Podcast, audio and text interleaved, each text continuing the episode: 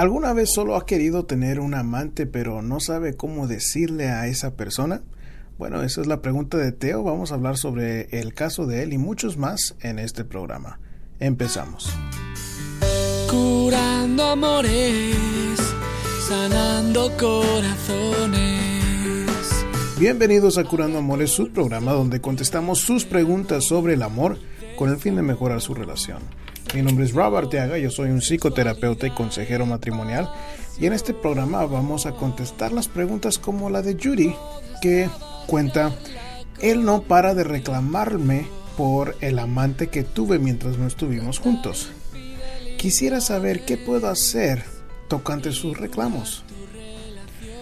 Daniela dice, mi novio tuvo una ex hace años, pero hace poco le encontré un mensaje con ella. Él muestra falta de interés en mí y el mensaje con la otra me provoca mucho resentimiento. ¿Debo seguir luchando o alejarme de esta relación? Verónica pregunta, me estoy esforzando mucho para no buscarlo y no hablarle a mi exnovio, pero tengo ¿por qué tengo miedo a molestarlo?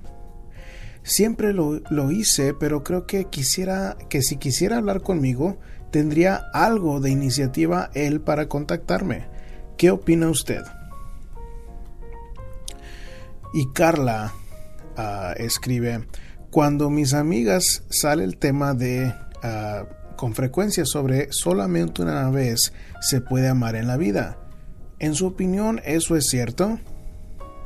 y Teo pregunta, quiero seguir teniendo relaciones sexuales con mi novia, pero sé, no sé cómo comunicárselo o si debo decirlo. Y bueno, esos van a ser los casos que, ah, que tomamos en este programa. Ah, antes de empezar con los casos del show de hoy, ah, quisiera comentar con ustedes una, una, observación que hice mientras estaba trabajando esta semana me ha tocado trabajar con, con ah, pues mucha gente como cada semana y, y, uno de los patrones, siempre estoy buscando yo patrones en la gente, patrones que me puedan servir para ayudar a las personas para poder saber y explorar más por qué la gente hace lo que hace o cosas que suceden hasta inconscientemente. Y uno de los, de los patrones que noté fue que hay cosas que nos atraen a otra persona y casi ni nos damos cuenta. por ejemplo, hay cosas que suceden en, en nuestra infancia. Tal vez sea como no hablar sobre temas difíciles y nunca se habló algún tema difícil en nuestra propia casa, entre nuestros padres, eh, entre problemas que hayan sucedido o cualquier otro tema difícil que pueda ser ah, en la casa, en la familia. Y bueno, eso lo continuamos nosotros en, en nuestras propias relaciones. Y, y con mucha frecuencia noto que nos atrae alguna pareja que, que, tiene algo similar en la crianza.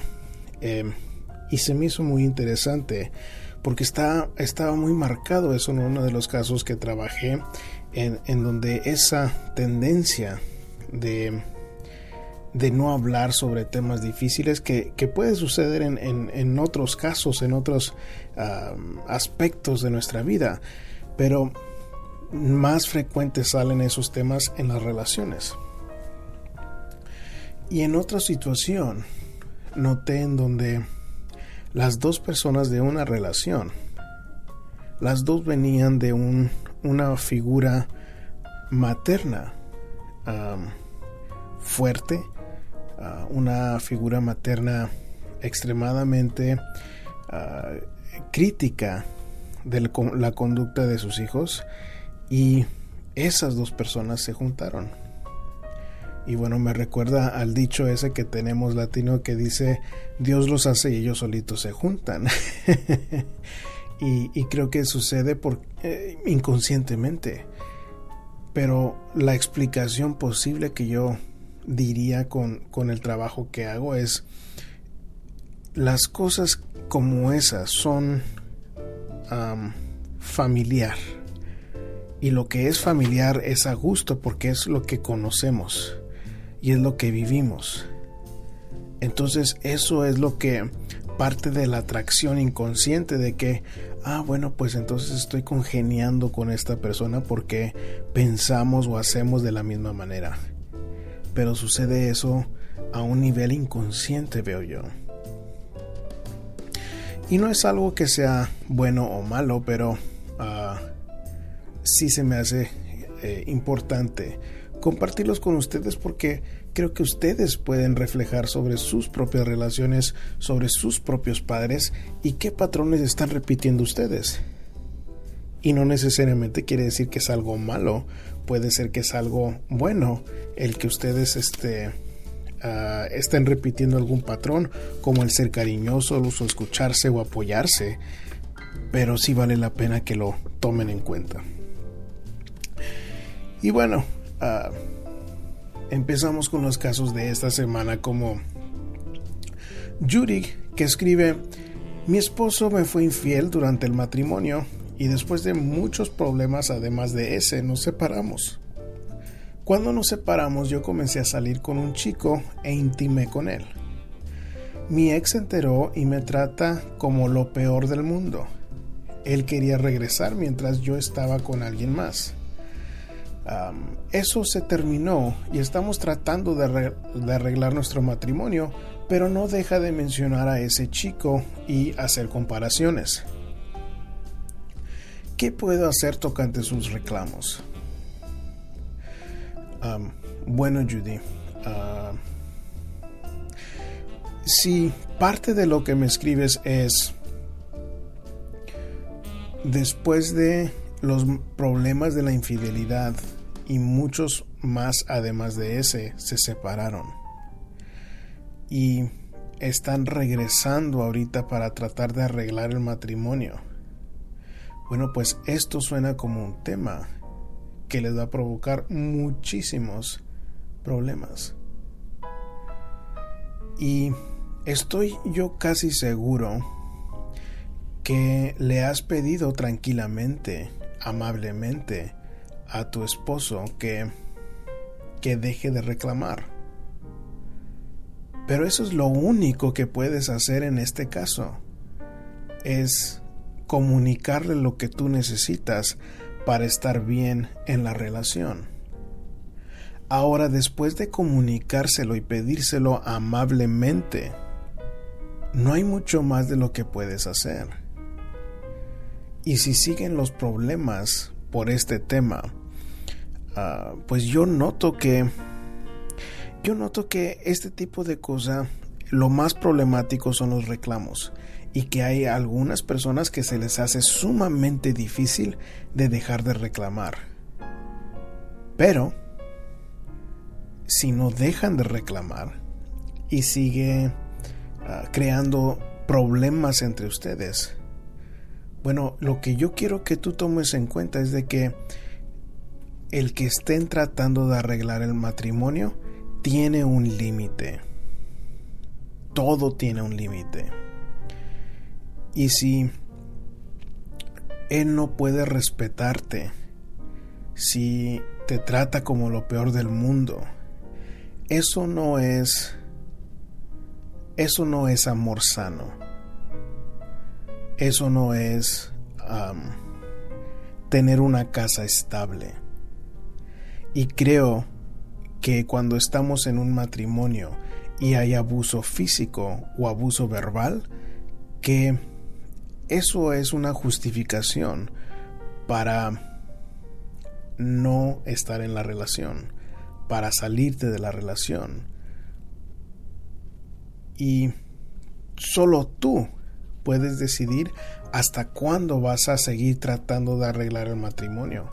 Pero si estos son los, estos son los problemas, los mismos problemas que están saliendo, volviendo a salir, pues no se está arreglando y tú tienes que poner un límite en qué tanto vas a hacer para luchar para por el esfuerzo o el, el bien de tu matrimonio Y, aunque yo estoy mucho a favor de la unión familiar, si te están tratando como lo peor del mundo, eso no es respeto que se debe de, tener en la relación.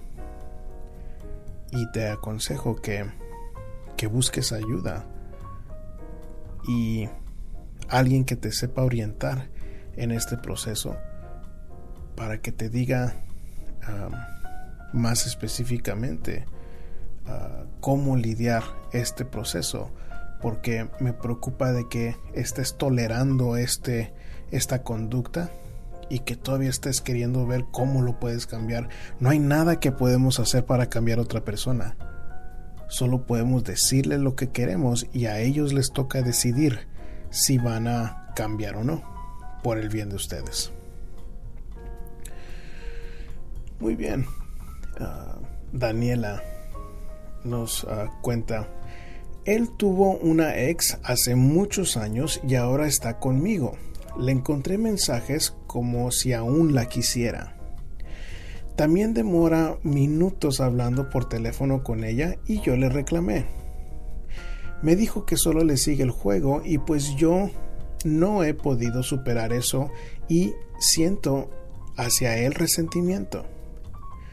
Por otro lado, demuestra poco interés en mí, nunca me ha dado prioridad y no me brinda la seguridad que yo necesito y según él me dice que me ama. Pero últimamente discutimos mucho, no sé si seguir luchando o alejarme. Cuando estoy lejos de él o viceversa, no sé mucho por saber de mí. Bueno, Daniela, quiero dejar muy claro que, que la que va a decidir si va a seguir luchando o no, eres tú, no yo. Y nadie más puede decirte cuánto más vas a luchar más que tú. Ahora, tú tienes que pensar qué, qué tan importante es para ti que alguien te esté buscando o que esté luchando por la relación.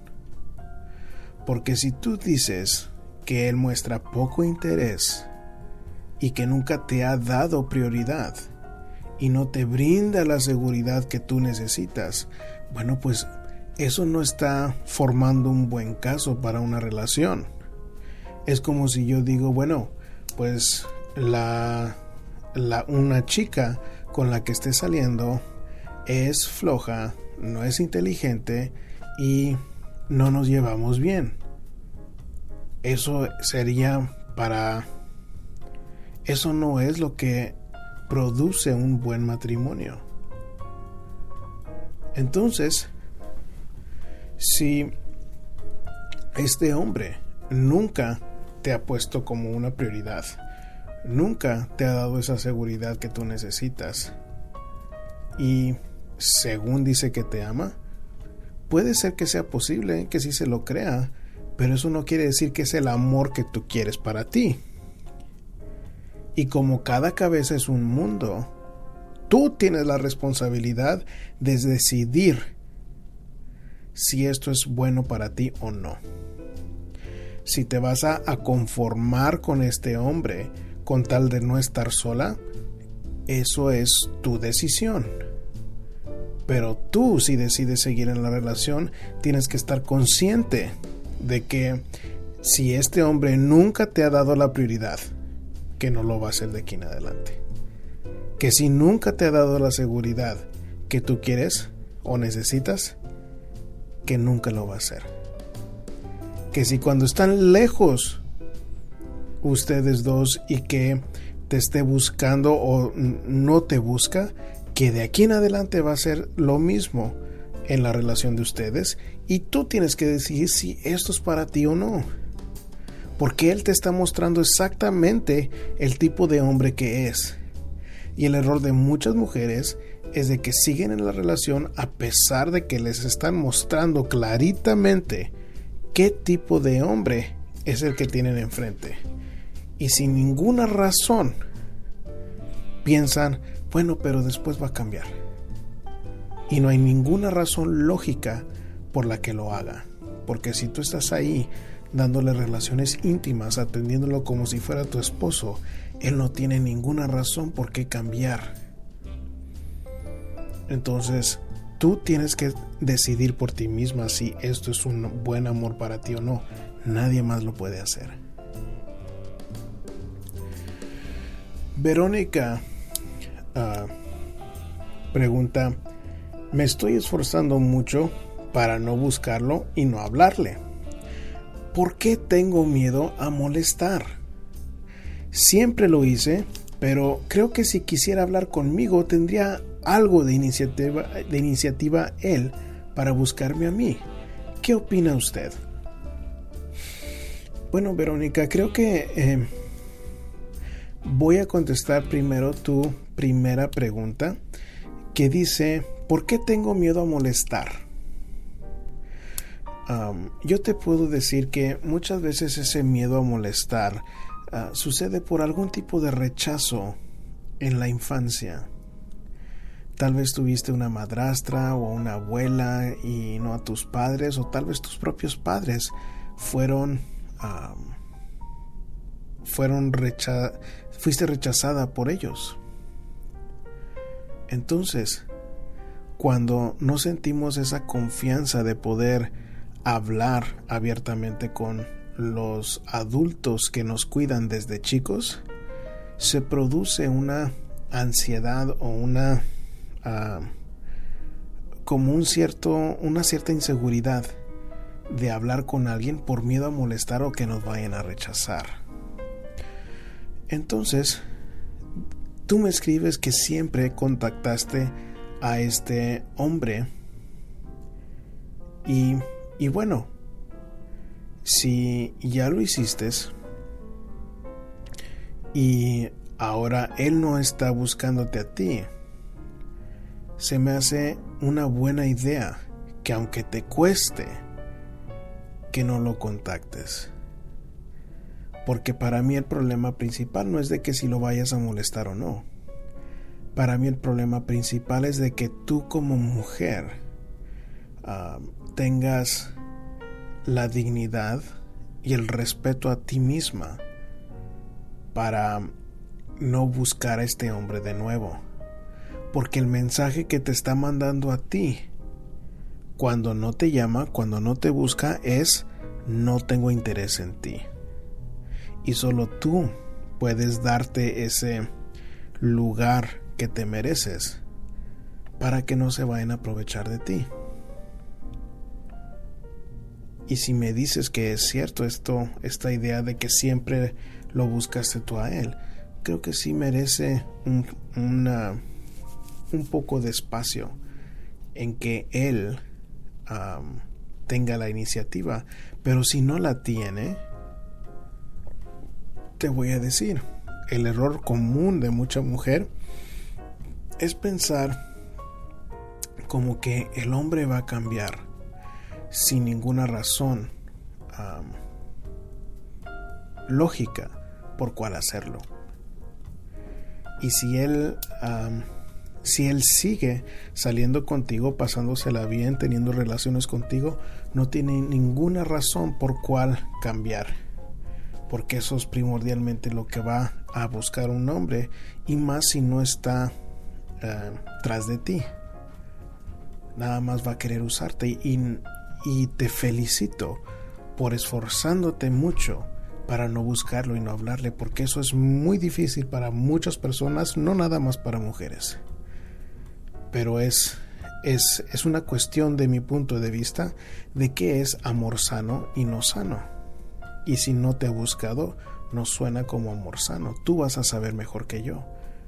Pero, pero ten, ten eh, eh, en consideración lo que estás haciendo porque suena lo correcto. Y amor sano es uno que en donde mutuamente se buscan para hablar, para entenderse, para escucharse.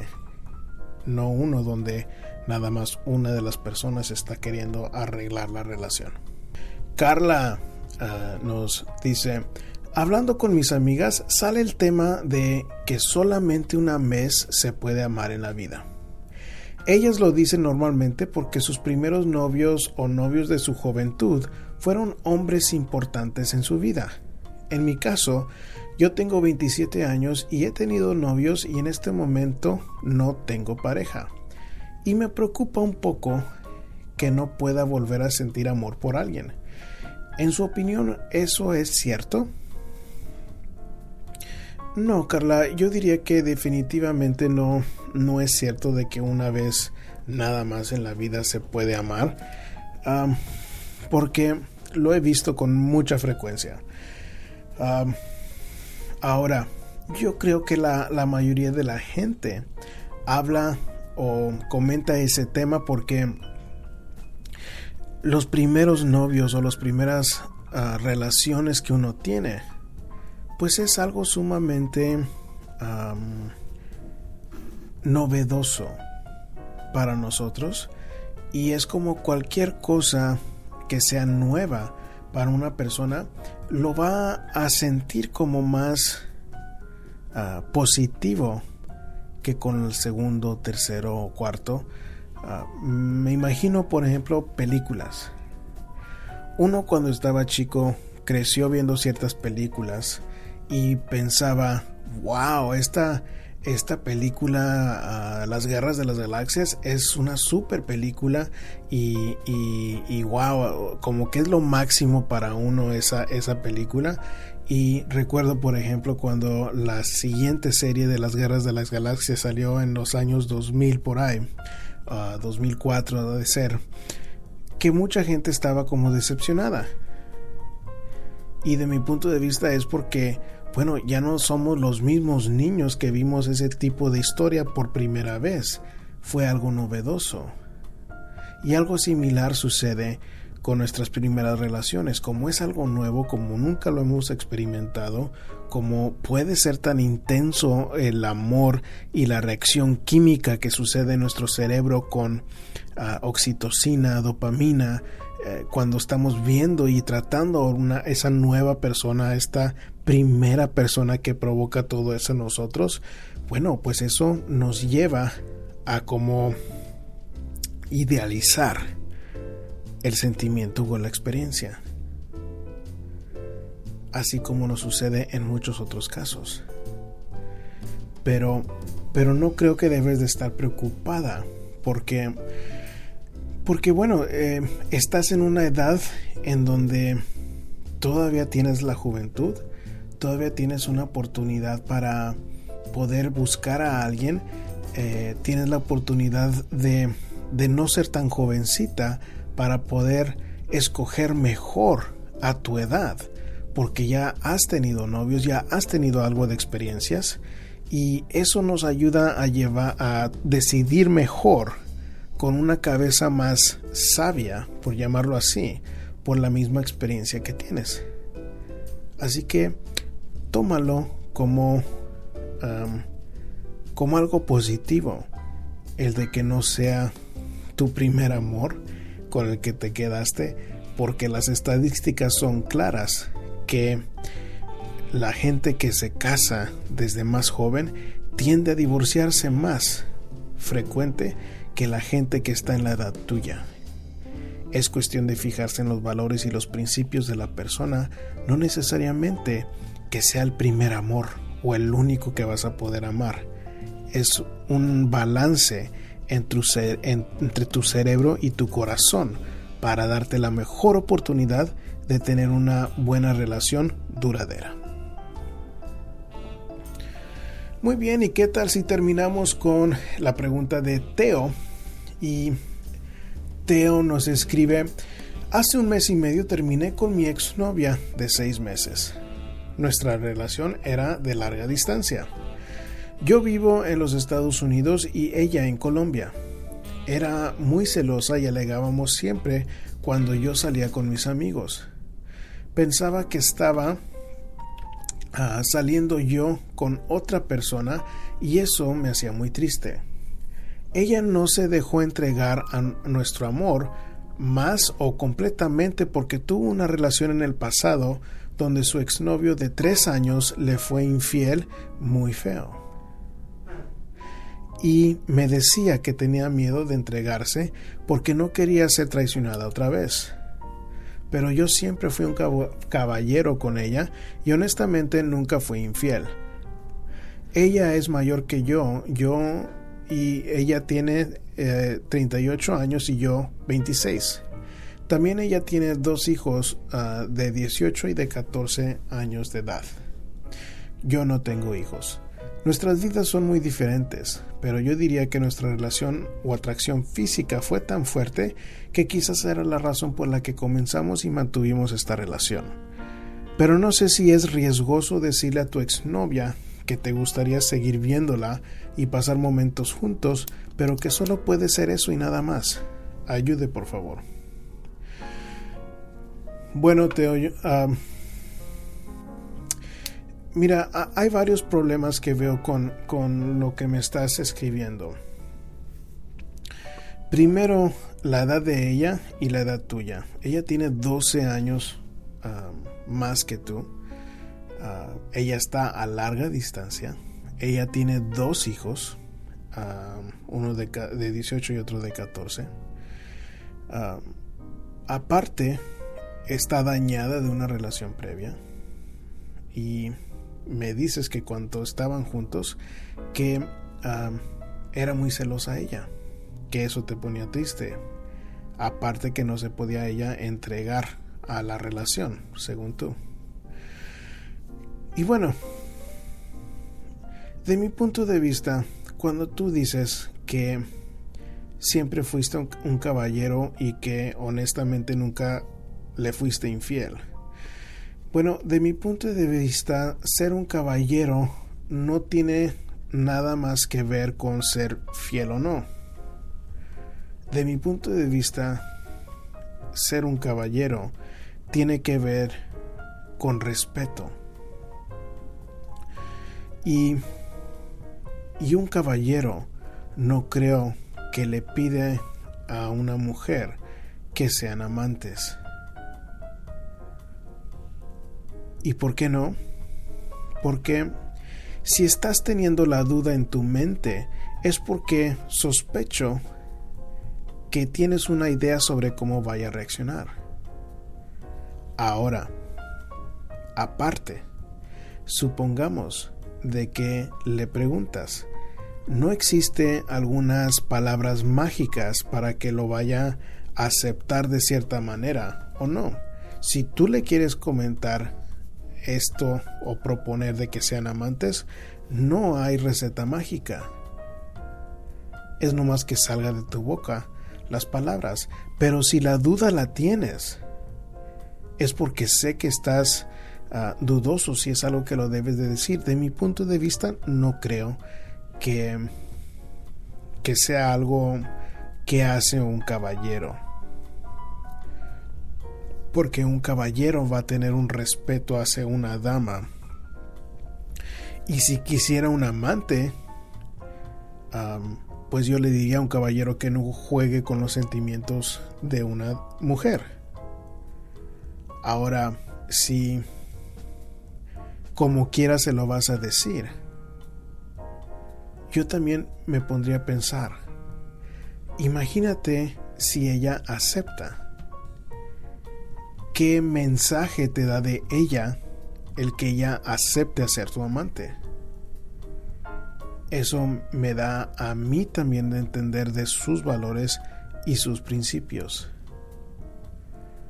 Pero, pues yo entiendo que un hombre a los 26 años de edad que tiene una atracción física no le importa mucho la idea de los valores y principios. Entonces, para responder tu pregunta directamente, no existen palabras mágicas que le vayas a decir para que lo tome bien o lo tome mal. Más aparte, no te lo recomiendo por porque no es lo que haría un caballero. Más aparte, supongamos de que ponemos a un lado los valores y principios de un caballero. Imagínate proponerle a una mujer que es celosa, que es insegura, que le han fallado, que ya te mostró esos celos anteriormente, lo más probable es de que no vaya a poder ella separar la relación de amantes y la relación de amistad. ¿Por qué? Porque en el momento de que ustedes estén teniendo relaciones sexuales, eso es casi imposible de separar en, el cerebro y menos de una mujer y menos de una mujer insegura. Es casi imposible separar nada más sexo y nada más amistad que cuando estamos juntos va a ser para nada más tener relaciones y cuando estamos aparte va a ser una relación amistosa.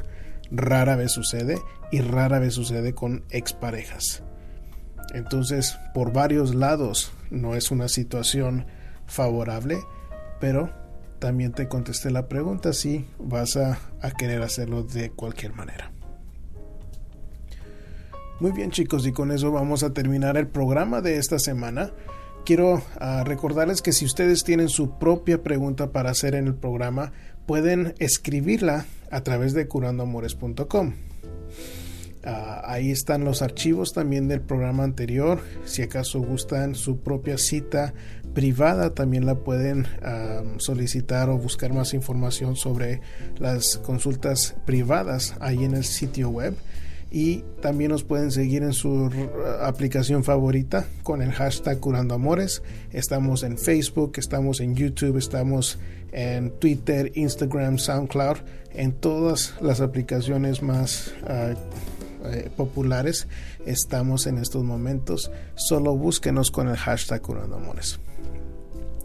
Y bueno chicos, con esto me despido de nuevo ah, con un abrazo de mi corazón entero